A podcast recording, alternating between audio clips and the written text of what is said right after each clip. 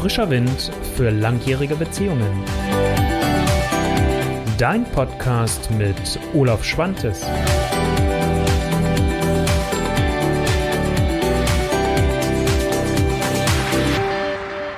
Einen wunderschönen guten Tag. Ich freue mich, dass du wieder dabei bist bei Frischer Wind für langjährige Beziehungen und ich habe heute das Thema mitgebracht Liebe und Paare im Stress. Wie bin ich auf dieses Thema gekommen? Ich habe die Psychologie heute, da schaue ich immer mal ganz gerne rein und ähm, schaue da dann halt auch entsprechend, was gibt es so für Themen, weil ich letztendlich dann weiß, okay, das scheint ein Thema zu sein, was nicht nur partiell auftaucht äh, und so ein Eintagsphänomen ist, sondern was offensichtlich ein Thema ist, was durchaus beschäftigt und auch ähm, mehrere Menschen beschäftigt und somit halt auch ein Thema ist, ähm, was vielleicht mal sinnvoll ist, ein bisschen genauer anzuschauen. Das ist der erste Punkt. Der zweite Punkt, natürlich ist es ein Thema, was bei mir in der Praxis immer wieder auftaucht, in der Zusammenarbeit mit den Paaren. Und der dritte Punkt ist, ich kenne es von mir selbst auch. Also von daher ähm, sind da schon mal drei Aspekte, die dafür sprachen, auch mal dieses Thema ähm, etwas genauer zu beleuchten. Ich habe auch schon mal dazu was gemacht, das werde ich dann auch entsprechend verlinken, aber nicht so konkret, wie ich jetzt heute in dieses Thema einsteige. Frischer Wind für langjährige Beziehungen. Wie gesagt, äh, falls du das ganze Format noch nicht kennst und mich noch nicht kennst, mein Name ist Olaf Schwantes. Ich bin Beziehungscoach, Paartherapeut und Romantiker aus dem schönen Hannover. Und ich freue mich heute mit dir in dieser Folge auf das Thema Paare und Liebe oder Liebe und Paare im Stress einzugehen. Ich will jetzt nicht, wenn du diesen Artikel zufällig gelesen hast, wirst du merken, dass ich das nicht mache, sondern das war einfach nur also die Inspiration und ich habe mal so grob geguckt, worüber schreiben die, worum geht es. Ich habe aber daraus natürlich jetzt mein ganz eigenes gemacht und ähm, weil sonst könntest du ja sich diesen Artikel durchlesen und gut ist. Also das heißt, ähm, was führt überhaupt zum Stress? Was ist letztendlich ein Auslöser dafür? Das ist so das eine, wo ich jetzt als erstes erstmal drauf eingehen möchte. Und dann, wenn du mich schon ein wenig kennen solltest, weißt du, geht es mir natürlich vorrangig jetzt darum, mit dir gemeinsam zu schauen und dich an die Hand in einem übertragenen Sinne zu nehmen und zu sagen, was kannst du, was könnt ihr als Paar tun, um der Stressfalle entweder zu entkommen, wenn ihr hineingerutscht seid, oder erst gar nicht hineinzugeraten. Also was sind die Stressoren und wie könnt ihr als Paar damit umgehen? Das vielleicht nochmal in der absoluten Kurzform. So, aber genug der Vorrede, rein ins Thema. Was ist einer der größten Stressfaktoren? In dem Artikel wurde gesagt, okay, die Belastungen des Alltags sind eigentlich das Nummer eins Thema, was letztendlich die Herausforderung für die Beziehung ist. Hm, ja, es stimmt auch aus meiner Erfahrung zu einem größeren Teil, dass es häufig externe Einflüsse sind. Was ich jetzt damit meine, sage ich gleich ein bisschen dazu. Aber natürlich nicht nur. Ne, so deswegen bin ich immer so ein bisschen vorsichtig mit solchen ähm, Aussagen, so ist das oder das ist das Hauptding. Aber natürlich, sie sind ein Rieseneinfluss, weil wir dürfen ja nicht eins vergessen. Wenn wir uns äh, so das Thema Beziehung anschauen und darüber sprechen, ähm, naja, äh, wir reden dann über euch als Paar, ähm, dann ist es halt, dass man sagt, klar, gibt es euch als Paar. Ähm, und äh, das ist das, was da ist. Aber wie seid ihr denn eigentlich noch eingebunden? Also was gibt es denn da ähm, an, an Themen um euch herum? Ähm, die könnte ich jetzt hier aufmalen ohne Ende. Also was ist so das Themen, die Themenbereiche, die da drumherum noch sind? Also wie eure Kinder, wie eure Arbeitsstelle, wie euer Elternhaus, wie Freundeskreis, Hobbys, Sportvereine, Ehrenämter, die ihr übernommen habt. Das sind doch alles Dinge, die auch Einfluss auf dich als Menschen haben und damit natürlich irgendwo auch Einfluss darauf haben, auf euch als Paar. Also, was sind Belastungen des Alltags, die unsere Beziehung, und damit meine ich jetzt nicht nur die Liebesbeziehung, aber natürlich vorrangig, weil das ist unser Hauptthema hier.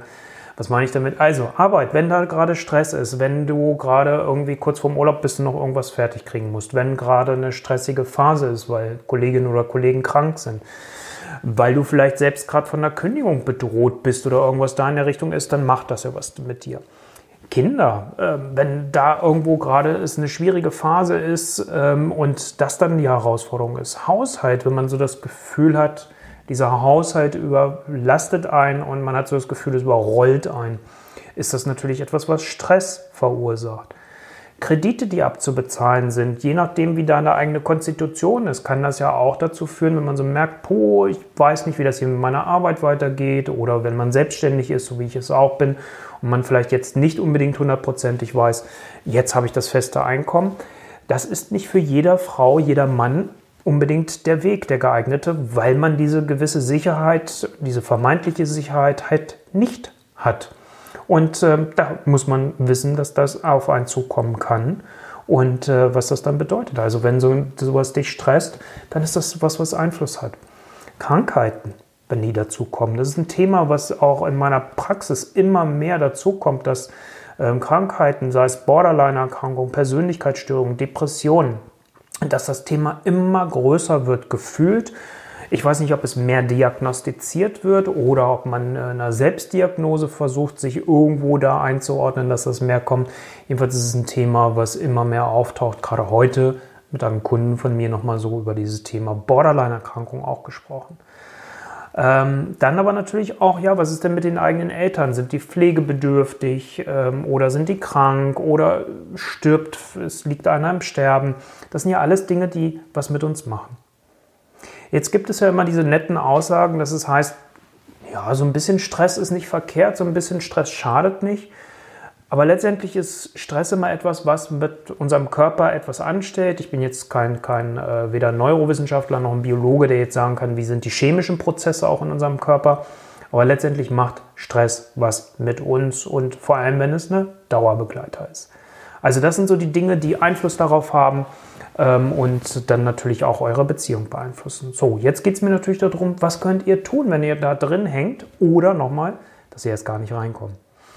Jetzt komme ich erstmal mit dem typischen Klassiker. Als äh, Beziehungscoach äh, und Paartherapeut muss ich natürlich mit sowas um die Ecke kommen. Tausch dich mit deinem Partner aus. Wenn du das Gefühl hast, es belastet dich, teil dich mit. Das Schlimmste, was passiert, ist, in einer stressigen Phase neigen wir dazu, uns eher zurückzuziehen, vielleicht auch den anderen nicht noch zusätzlich belasten zu wollen oder vom anderen nicht irgendwelche vermeintlich guten Ratschläge hören zu wollen. Und schon führt das dazu, dass ich mich dem anderen nicht mitteile. Ich mache es mit mir selbst aus, fresse es in mich rein. Das macht was mit mir. Das macht auch was mit mir, wie ich mit meinen anderen Mitmenschen dann umgehe. Mit den Kindern, mit dem Ehepartner, mit der Partnerin oder dem Partner. Und äh, das heißt, das ist ganz wichtig. Was mir aber natürlich ganz wichtig ist bei diesem ganzen Thema Austausch ist, bitte führt ihn nicht lösungsorientiert. Also nicht mit diesem Ansatz, der andere muss mir Lösungen präsentieren oder wenn ich die zuhörende Person bin, dass ich das Gefühl habe, ich muss Lösungen präsentieren, sondern hör doch mal einfach bewusst zu. Leih deinem Partner, deinem Schatz dein Ohr. Mehr erstmal gar nicht. Und äh, der andere darf dann ruhig schon oder die andere darf dann ruhig schon sagen, wenn es mehr braucht für sie oder für ihn. Also das ist ganz wichtig. Also nicht lösungsorientiert.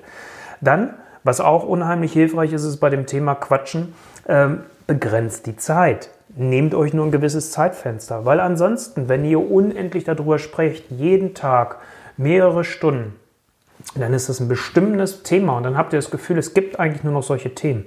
Und dann hat man so das Gefühl, das überrollt einen. Also von daher begrenzt das. Es ist ein Teil eures Lebens, vielleicht gerade ein ganz wichtiger, aber begrenzt es und äh, lasst es euch nicht äh, als bestimmenden Faktor hineinkommen. Das ist ganz wichtig. Deswegen das Thema Zeit begrenzen dann finde ich es unheimlich wichtig, bewusst Gegenpole zu setzen, um zu sagen, hey, es gibt auch noch mehr hier bei uns. Und das ist halt unter anderem, dass ihr dann sagt, nimmt euch einerseits entweder Zeit für dich alleine, also nicht entweder, sondern sowohl als auch. Zeit für dich alleine, also wo du was Gutes für dich tust, wo du dich zurückziehst, wo du ähm, deine Akkus auflädst, sei es mit Sport, sei es mit Lesen, sei es mit irgendwo im Kaffee sitzen, sei es mit Spazieren gehen, sei es mit in eine Sauna gehen. Oder dass ihr bewusst, und nee, und, dass ihr bewusst Zeit zu zweit verbringt, also kleine Inseln schafft. Und da finde ich es ganz wichtig, gerade wenn man in so einer Stressphase ist, hat man so das Gefühl, wie soll ich denn das jetzt noch bewerkstelligen? Da ist, da komme ich später auch nochmal dazu, weniger ist mehr. Also macht kleine Dinge, aber die bewusst als Gegenpol. Also nicht stundenlang irgendwas einplanen und dem hinterher weinen, dass man es nicht hinkriegt, dass man nicht die Zeit hat für stundenlang, sondern dass man vielleicht nur eine halbe Stunde hat, aber diese halbe Stunde bewusst zu nutzen. Und bei der Zeit zu zweit, das nochmal als Hinweis, das erlebe ich ganz häufig. Ich habe gerade meinen Kurs Bleiben oder Gehen, den ersten Durchgang ist, ist zu Ende. Und auch da war wieder so diese Erkenntnis, ja, wenn man Zeit zu zweit macht, versaut euch diese Zeit nicht mit Gesprächen über eure Beziehung, über Krisen, über sonst irgendwas, sondern genießt diese Zeit. Ihr habt das andere Zeitfenster, wo ihr redet über das, wo, worüber zu reden ist, und das begrenzt ihr. Und dann gibt es die Zeit, wo ihr Spaß und Freude und, und Lust miteinander auslebt und, keine Ahnung, ins Bett springt oder was auch immer. Oder wie gesagt, auch spazieren geht oder schön Picknick macht. Was auch immer euch beiden Spaß macht. Lasst aber bitte da irgendwelche Krisengespräche raus. Packt die da nicht mit rein. Das ist einfach extrem wichtig. Wenn wir schon gerade miteinander ins Bett springen hatten, nehme ich mal gleich das andere Thema körperliche Nähe entspannt. Das macht was mit uns. Und damit meine ich jetzt nicht gleich Sex, bitteschön. Liebe Herren, sage ich jetzt mal so an dieser Stelle. Ja, das ist nicht nur Entschuldigung, aber ähm, häufig, äh, das erlebe ich auch immer wieder, ist dann so dieses, dass der Scheiter da sehr schnell kippt. Also Nähe heißt wirklich Nähe. Und körperliche Nähe entspannt, wenn man die wieder bewusst hat, wenn man den anderen im Arm hat, wenn man sich spüren kann. Das beruhigt. Das lernen wir doch schon als Kinder. Guck doch noch mal, wie ist das mit kleinen Kindern? Ich habe hier gerade eine Nachbarin mit einem kleinen Kind, die gerade aus dem Babyalter raus ist. Wie schnell das Kind still wird, wenn es auf dem Arm der Mutter ist. Also diese körperliche Nähe entspannt. Das haben wir doch da schon in den Stadien gelernt. Jetzt solltet ihr euch bitte nicht gegenseitig auf den Arm nehmen, ähm, aber euch in den Arm nehmen. So, und da ist die einfachste Übung, die ich sehr liebe und sehr schätze und wo ich auch echt super Erfahrungen in meiner Praxis immer wieder mache, das Thema der Herzumarmung. Herzumarmung, zwei Aspekte. Was meine ich damit? Wenn ihr halbwegs gleich lang seid von der Körperlänge, nehmt beide den linken Arm hoch, den rechten runter, bewegt euch aufeinander zu, nehmt euch den Arm, lasst die Arme ganz sanft um den anderen fallen. Und dann anatomisch gesehen sind eure Herzen euch am nächsten. Das ist der eine Part der Herzumarmung. Wenn ihr jetzt von der Länge sehr unterschiedlich seid und das ist total unbequem, dann vergisst das mit dem Arm hoch, runter. Macht es so, dass es bequem ist und dass ihr im Moment stehen könnt. Weil der zweite und für mich wichtigere Aspekt ist, haltet diese Umarmung eine Minute. Und spür mal wirklich rein, was macht das mit dir und was passiert da. Das ist die Herzumarmung. Dann finde ich es ganz wichtig, wenn einer von euch beiden was hat, wo er sagt oder sie sagt, ich bräuchte deine Unterstützung, dann bitte warte nicht darauf, dass der andere dich erst fragt und das anbietet, sondern wenn das dir gerade wichtig ist, bitte auch um Unterstützung. Und frag den anderen darum. Also spricht es selbst an auf der einen Seite und als Person, die dann gefragt wurde, bitte mach keine Lippenbekenntnisse, ähm, wenn du ähm, dann etwas zusagst. Sag nur das zu, wozu du wirklich bereit bist und was du auch kannst achte deine eigenen Grenzen. Das ist auch ganz wichtig, weil das bringt sonst einfach gleich wieder nochmal extra Stress zwischen euch als Paar rein. Und das wäre doch schade. Also keine Lippenbekenntnisse, das, was als gegenseitige Unterstützung du deinem Partner, deiner Partnerin, deinem Schatz zusagst, äh, bitte nur das, was auch wirklich für dich geht. Und in diesem Sinne, so zu den letzten Punkten vielleicht einfach auch nochmal, weniger ist wirklich mehr. Ich kann es nicht oft genug sagen und nicht oft genug wiederholen. Und ich erlebe es ganz häufig, dass wir immer mehr, mehr, mehr wollen. Und äh, das passt auch so ein bisschen dann zu dem nächsten Punkt mit dem Optimierungswahn. Passt so ein Stück weit auf, dass ihr nicht in diese Optimierungsfalle hineintappt. Also nicht, dass ihr an diesen Punkt kommt, es muss noch mehr sein, noch mehr sein. Das ist häufig auch ein Stressfaktor. Also guckt auch, wo baut ihr euch eigenen Stress auf und wie könnt ihr diesen Stress, den ihr euch selbst aufbaut, vermeiden, verändern das ist ja auch nochmal wichtig. Also es ist ja nicht nur das, was ich vorhin schon mal sagte, der Stress, der von außen kommt. Deswegen hatte ich vorhin so ein bisschen zu Beginn dem Artikel aus Psychologie heute an dem Punkt hm, gesagt, bin ich nicht ganz hundertprozentig hinter, weil ich einfach auch erlebe, dass viele Paare sich den Stress selbst machen. Also stoppt auch das mal. Und damit meine ich nicht, dass ihr an dem Status quo, an dem Punkt stehen bleiben sollt, dass ihr euch nicht weiterentwickelt. Aber manchmal ist Innehalten, gerade wenn es stressig ist, viel wichtiger erstmal. Dann könnt ihr neue Kraft schöpfen, dann könnt ihr in den nächsten Weiterentwicklungsschritt gehen. Aber nicht, wenn ihr sowieso schon landunter seid. Was ich dann auch oft erlebe, und das wäre so der letzte Tipp für heute, den ich euch mit auf den äh, Weg geben möchte, ist, wir gucken so oft und lassen uns so oft beeinflussen von dem, was um uns herum passiert, wie andere Paare sind. Wir kriegen Hollywood-Paare irgendwo gezeigt wenn du vielleicht irgendwas von mir gesehen hast oder gelesen hast, denkst du, oh Mensch, Olaf malt da so tolle Bilder. Guckt ganz einfach wirklich auf euch. Wie ist es bei euch? Was tut euch beiden gut? Was tut dir selbst gut? Was tut euch als Paar gut?